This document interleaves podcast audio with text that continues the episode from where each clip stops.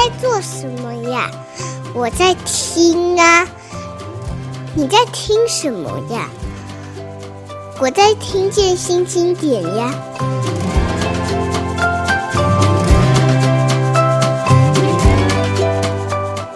欢迎回来，听见新经典。我们继续访问黄威荣。我说这一段要让他讲杂志时代哦，但是其实一定是不够的啦。二零零六年到现在，他不知道编了多少杂志，当人家顾问也好，自己亲手创立也好，有多少故事哦。这可能给他三天三夜他都讲不完。但我们就只能给你二十分钟。二十分钟里面，我想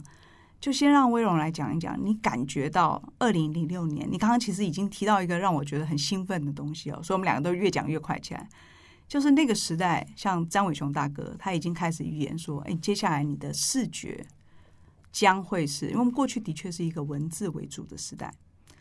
以视觉引导的时候，你会发现，原来写书的人觉得自己很重要，可是发现封面设计可能比你更重要哈。那原来一个报纸的版面可能以以以登了哪些文章为主，现在可能看谁的插画，谁的摄影。”这个杂志时代，你二零零六年感受到的到底是什么？那个时候我们要创办一本叫做《Shopping Design》的杂志，那时候大概就其实就先简单的去做敌人敌手分析。那时候，例如说像 La Vie，它是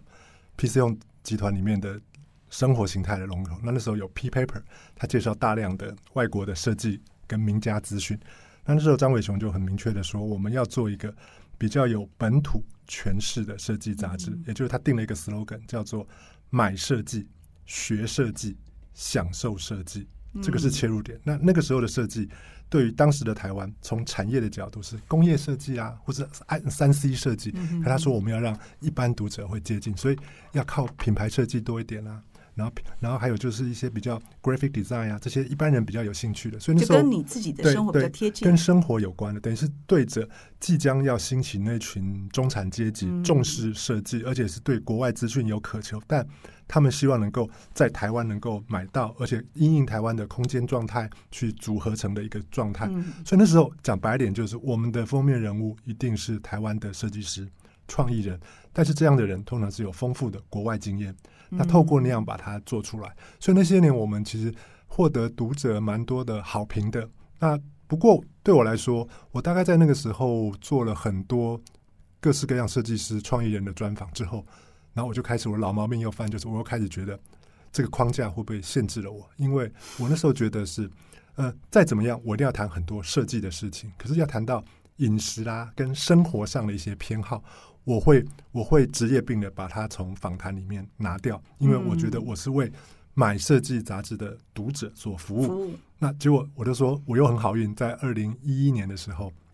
那时候我们等于 Shopping Design 找到了很棒的新的总编，就是后来做独角兽计划的李慧珍。慧珍，她很有兴趣，她就接手了那个杂志。那我就顺着我就离开，那我正好就遇到了另外一群。想要做生活杂志的伙伴们，所以就创办了一本过去十年在台湾还蛮受瞩目的杂志，叫做《小日子》。嗯，那我觉得那个时候我很感谢，不管是美瑶跟马芳，因为那时候我们在创意上有很多交流，而且我觉得马芳在今年十月份的那篇《小日子》的回顾文章，我就写得很棒，就是、嗯、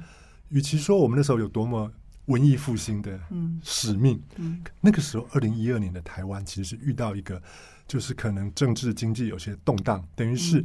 嗯、呃，我们对于日常生活，只要能够过好本分，有一点小确幸的小幸福，其实就很棒。所以那时候才冒出了“小日子”这个词。嗯、那我觉得那个时候，我们当然有一些，以我来说，有些译文的想法。应该这么说，我觉得我与其说我要做很译文、很译文，而我是觉得，我们不要再用商业杂志跟。那个八卦杂志的角度来看译文的事情，我其实只有想到这样，因为所谓商业周刊、商业杂志来谈译文，基本上就是要估价啦、产值啦，跟你过得很好啦。那八卦杂志可能就是哪个制作人跟哪个女明星十指紧扣啊。可那时候我觉得，我记得那时候我只希望说，我们如果能够让不管是小说家还是编剧者还是演员，他能够多说一点。那其实这方面马世芳的音乐节目给我非常非常大的启发，因为我觉得马世芳的节目不管在哪一台。他都可以让那些受访的 artist，嗯，畅所欲言。嗯、哇，这太难了。是，因为那些人都是有有经纪人在管的，而且是有很多 step by step。可是他们只要一进入马世芳的那个录音室，马世芳那种无伤的那种那种形象，让那些人畅所欲言。我觉得我觉得小日子好像如果可以做那样，所以那时候我记得那时候刚创刊的时候，还特别邀请马世芳去访问了陈升跟左小诅咒。嗯、那当然是透过马世芳的关系，嗯、因为那时候左小诅咒他每年都会来台湾跟陈跟陈昇来做那个东西。嗯、我记得那篇访谈就非常非常棒，他们两个谈了很多很深刻的事情。我那时候其实大概就是想要做这这样的。应该讲说，想要策划这样的路线，让很多这样的朋友一起来做。那当然，小日子后来在那一那那那那个那个浪头上面，他的确确定了品牌品牌位置。但我觉得他很不幸，我倒不是说那个杂志不幸的是，台湾社会遇到了传统杂志媒体遇到社群媒体的兴起，所以造成广告收入的锐减，所以造成那时候要靠很多要大量仰赖广告收入的杂志，它必须转型。举例来说，以小日子来说，他选择去做比较多的。呃，实际商务啊，卖一些东西，我觉得这是他一个好的选择。那事实上，在那一段他们也做得很好，嗯，大概是这样。嗯，所以我后来经过这两段之后，我就大概知道说，进入了一个新的网络社群沟通的时代。杂志它不再可能是像之前那么的简单，它可能要有更多的一些复杂的跟读者的关系的沟通，乃至于出资者他的一些。心态的调整，才有可能在这个时代做出透过杂志这个媒介吧，做出比较有趣的内容。哎、嗯，威荣，你你这样讲，我倒想起来一件事情。我记得以前有一个 App，就是反正就是一个应用程式，叫 Flipper，好像是，就是你可以把来自不同的地方，不管是纽约时报，甚至于 Shopping Design，全部都用一种订阅的方式。然后呢，这个版面上面会帮你整合出一个类似杂志的版面，好像你自己编了一个杂志。其实把你喜欢的东西其实凑在一起，呃，我当时就有一个警觉，就是哈，所以以后就是每个人自己编自己的杂志嘛。当然还是有源头，别的地方会给你文章，可是所谓的套版型，所谓的呃方便的这个应用工具，就会让你觉得说，哎，一开始会觉得很兴奋，哎，我也可以自己当那个总编辑，我可以把那个文章大标小标这样子摆起来。当然不是真的你自己做，它是套版型，对对。但那时候我就有一种感觉是，那所以原来的杂志总编辑们要去哪里？其实应该这么，其实我都说，呃，杂志的总编辑常，我一直觉得最恰当的的的形容是，他是选物店的老板。也就是说，你到这个商业类型的杂志，你选了它，你进去就透过那个店长帮你挑的跟商业有关的杂志的讯息。如果是男性时尚的，你就去看男性时尚。那我觉得现在因为社群媒体的这个的的本事越来越强，所以其实。很多的功能在透过社群媒体都可以获得，但我觉得这十年来最有型的一些都是一些比较中型跟小型。举例来说，日本有很多小型的，不讲小型，中型的那种生活类型的杂志，大概都还是活得很好。它会结合什么呢？它会当然会有广告、有订阅，但它会结合一些类似选物店的服务的，因为。你看我这个 channel，你会挑到一些比较不一样的，嗯、可能是碗盘瓷器，它有一些是跟那个地方小农去做服务。嗯、那台湾有个有一个状况都比较难行的原因，是因为台湾太小，也就是说。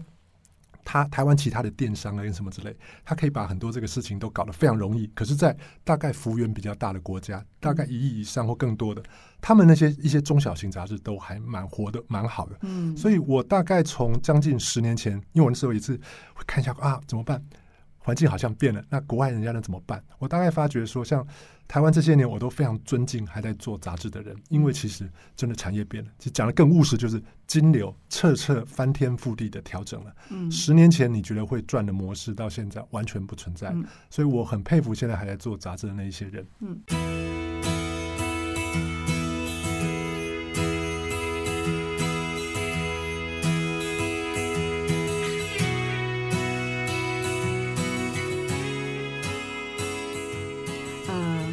这个话题其实就会回到了我们，我跟威荣其实有一个合作。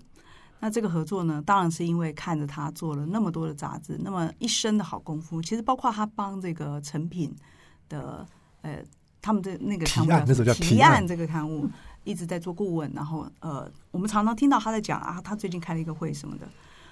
那因为听过他，尤其在小日子他要创刊的那个阶段，听过他这个谈各种杂志，他每次一见面就抱了一堆杂志的时候，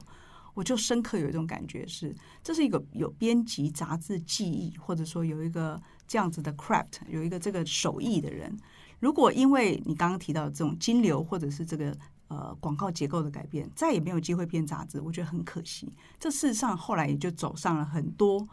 现在很多编编辑人其实都在做所谓公家专案。那这件事情呢，一开始的时候我们还会觉得说。因为我们传统的想法就是，哈，你去拿公家专案，那就是你不就乖乖的去做他们叫你做的事吗？因为逻辑上是这样，我们过去的人是这样。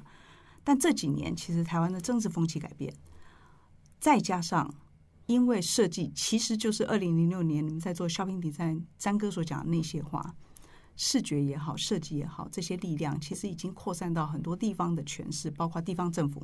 对于自己要诉说的内容的诠释，对，这是我后来跟威荣说，哎，有个杂志，我们去试试看吧。那时候，因为其实很多人已经在做了，不是黄威荣可能还是晚的，他明明是那么早就开始做杂志的人，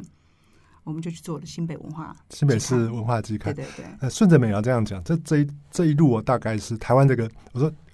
局势的变化，大概是这十年，那特别是可能这六七年之后，一方面是。台湾的中央跟地方政府有很多的刊物，我们姑且用刊物来跟跟出版品，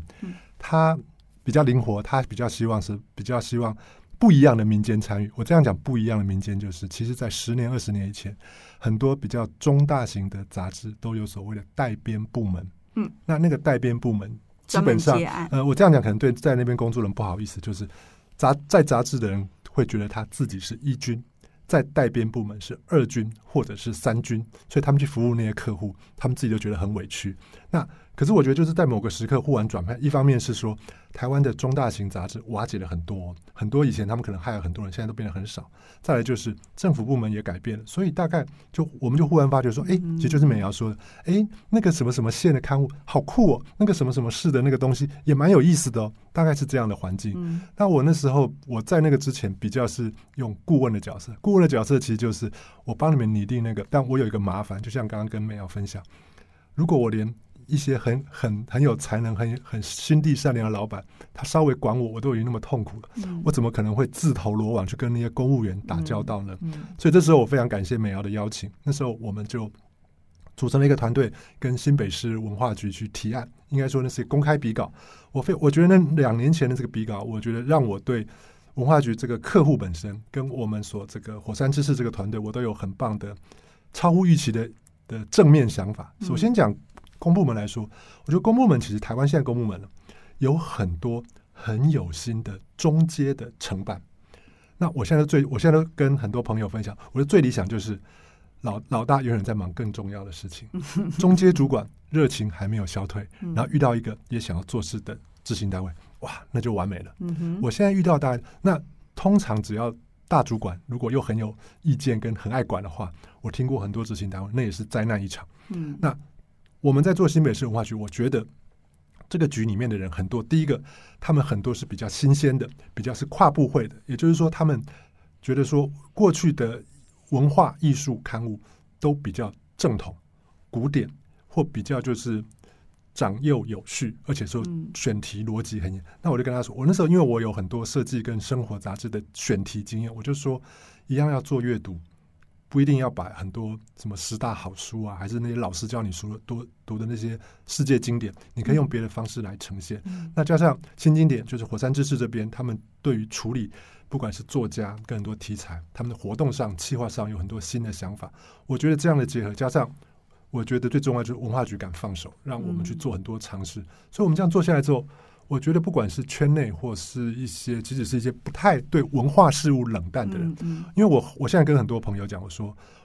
怎么样？我们以前做的杂志都是中产阶级杂志，你现在一旦去做官府的杂志，你要把它当成全民杂志来做。所谓全民杂志来说，它的读者应该是从国中。到博士都要涵括在内。可是以前我们在做中产阶级杂志的时候，基本上只做给大学毕业生看，而且是我们心目中都是要好的大学的。我觉得那是不对的。嗯，那个不对是指说，因为在做全民刊物的时候，虽然它虽然我都说印刷量好像没有限，可是我觉得在选题上跟它的门槛上，我们要让很多人觉得我们是邀请他来的。我觉得这个跟一般所谓文青兮兮跟设计兮兮是不一样的。那我觉得这跟我这些年，因为我自己也经过一些人生的转折啊，我本来是天龙国人，我。四年前认识我住在新北市当时的女友，现在我的太太。我觉得透过她，我觉得我跟新北这个环境跟地方，我觉得我有新的领会。我觉得说哇，其实本来在天龙国那样也是一个活法，但现在到了新北，我觉得对我想题目来说有非常非常大的帮助。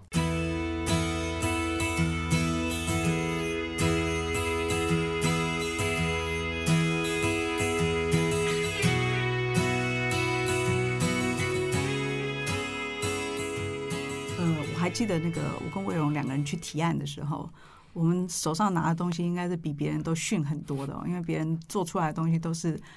也就是说他们其实是固定去去做标案的团体。那并不是说他们不好，只是他们可能有一个习惯，就是就是那样做。那因为我们手上的东西武器实在太少了，所以我们俩花了很多时间做。呃，你也可以说拐骗，你也可以说，我们就跟他说。呃，我们什么都没有，我们就只有这个。那这里面其实是有一个热情的。我回头想，应该是这样子。而这个热情其实是来自黄威荣。呃，威荣在这个过去两年，其实我们已经做两年了吧？两年其实一年其实是季刊嘛，那所以一年是四期，做了八期，然后接下来要迈入下一个两年。嗯，其实应该是先一年了，然后看能不能续约。所以我我我倒想。替年轻的可能对杂志编辑有兴趣，因为我知道你最近才参加了一个杂志节的讲座嘛。那他们在看到你像编这样子的东西的时候，有没有一些可以分享给他们的？比方说，哎，我将来也要去做这个，我也要去提案，我也要去拿标案。那或者是我可不可以来你这个新北文化的单位里面搭个伙？我可以写写个东西吗？拍个东西吗？你有没有什么可以跟他们分享？嗯，我。我们那天参加那个杂志节，是我跟周刊编辑的李曲中，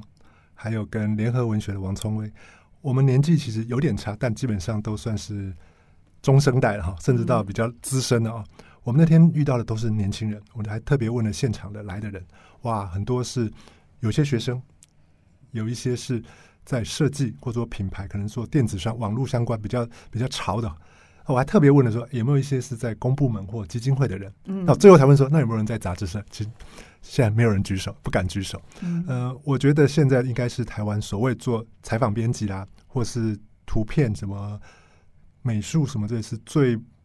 不吃香、不不不好入入门的行业。因为现在多数的的我所知道的杂志社，或者说他们要企划跟活动执行的人，是远高过于做编辑。但我觉得。如果你真的很想要进杂志，我觉得先不要在乎说一定是不是当编辑，先进去那个行业，因为我觉得先了解这个产业是怎么样。但你如果展在你的工作内容上展现出你对我常说，你做企划就不能表现出你的文笔很好吗？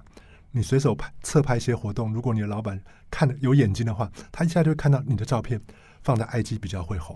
你这些都是很基本很基本的功能，所以我都会说，如果你决定要走这行，先不要计较。你在哪个职位，拿你的薪水多少，就赶快进去，这是第一个。再来是我们那天有讲一个很重要，我都说，虽然说现在是一个社群的时代哦，做这种纸本杂志，我就说，与其说纸本杂志，应该做是它是一个长片型的内容。我的长片是指说，不会因为现在他只看短片，就他不想看电影啊。如果你的电影有画质的，有那个影像的魅力，有叙事的风格，而且里面有很多惊喜。我觉得人们绝对会想要看长片，这个逻辑是建立在说，你如果对于比较严谨的叙事是有关的话，我常我们做的这八期新北市，我就发觉一定要是用用功的读者，因为他就会说，哦，原来你们这个，我都说这就好像说你去吃一顿饭，哦，原来你的前菜是这个，哦，你的主菜还不是这样子哦，你还有配哦，然后你还有怎么样的调味料，你最后还来一个甜点，哎，我都觉得这就是最。相当接近完美的杂志，有好的前菜，两样以上的主菜，跟意想不到的甜点，哇，这样子绝对比你单看一个可能是脸书或 IG 上一张照片，那个是单点刺状的经验。但我觉得阅读一个有叙事型的杂志，那个满足就像你去吃一个星级餐厅一样。那至于至于是纸本还是线上，我都觉得那个其实是其次的，最重要是那是一个。单张照片所带给你没有办法带给你的那个叙事上的满足。嗯，在这个呃最后哈，我会很想要知道一件事情，就是说，因为经历了你最早的我们，我们我们其实经历过媒体非常好的时代嘛，报纸非常好的时代，你甚至还不屑去人家杂呃报纸呢，你还去了这个广告业，呃，到现在。包括你刚刚讲的这种杂志，你的整个料理编辑台上面，你前面是什么，中间什么，后面什么？其实你是想过的，或者说你是有一套编辑方式的。这个编辑记忆在现在片段式的，他只看某一篇点击率最高，某一个标题下的最好，或这个人就是特别红，现在大家就只看他。在这个韩剧红的时候，木村拓哉可能就不够红，明明木村拓哉最近的出戏很好看，怎么办呢？就是我只看片段，你们这些还在料理完整规格的人。其其实我我我我对这个题目，我觉得美瑶，我我我了解美瑶说这个这个题目的尖锐，这是个难回答的。我都常这样讲，就是说，我因为我认我是我采访过程认识很多搞音乐跟拍电影的，我都会说，我我看他们例子就知道，你任何一个这样，你在这个时代创作的，你绝对不可能只看这个时代的作品。周杰伦在创作的时候，绝对不会只有听他那十年的音乐，他一定是连 Beatles 甚至之前的一定听过。拍电影的一样。任何一个现在你是觉得很棒的新锐导演，他可能都看过八零年代、七零年代、六零年代某一种类型跟很厉害的电影。我的意思就是说，历史的长那些里面都是你创作的宝藏。我我都觉得说，像我们今天来说一百个理由，我们这些我们这我太太都会说，你们聊了二十五年了，还有那么多话可以聊吗？我说，哎，我说不只是朋友老，而是说我们这些朋友。马世芳才不会，才不是还在听二十五年前那些音乐而已。你每次跟他聊天，他都会跟你说：“哎，我最近访问那个谁，那个谁很酷。”或者说：“哎，那个谁，那个老家伙，他还有什么新的东西？”我觉得最重要就是你一直有在吸收新的东西。那我觉得平台啦、界面那都是一个一时的啦。我觉得只要有有有你真的投入下去，广泛的吸收，我觉得在不同的时代都会找到它的一个对应的出路。嗯。开场的时候我就说我要把马世芳的文青的这个抬头给他嘛，现在大家应该知道了。下一次碰到黄维荣的时候，如果你看过他任何杂志，请去问他为什么你这一期是这样编的。新北文化你也可以试试看。谢谢大家。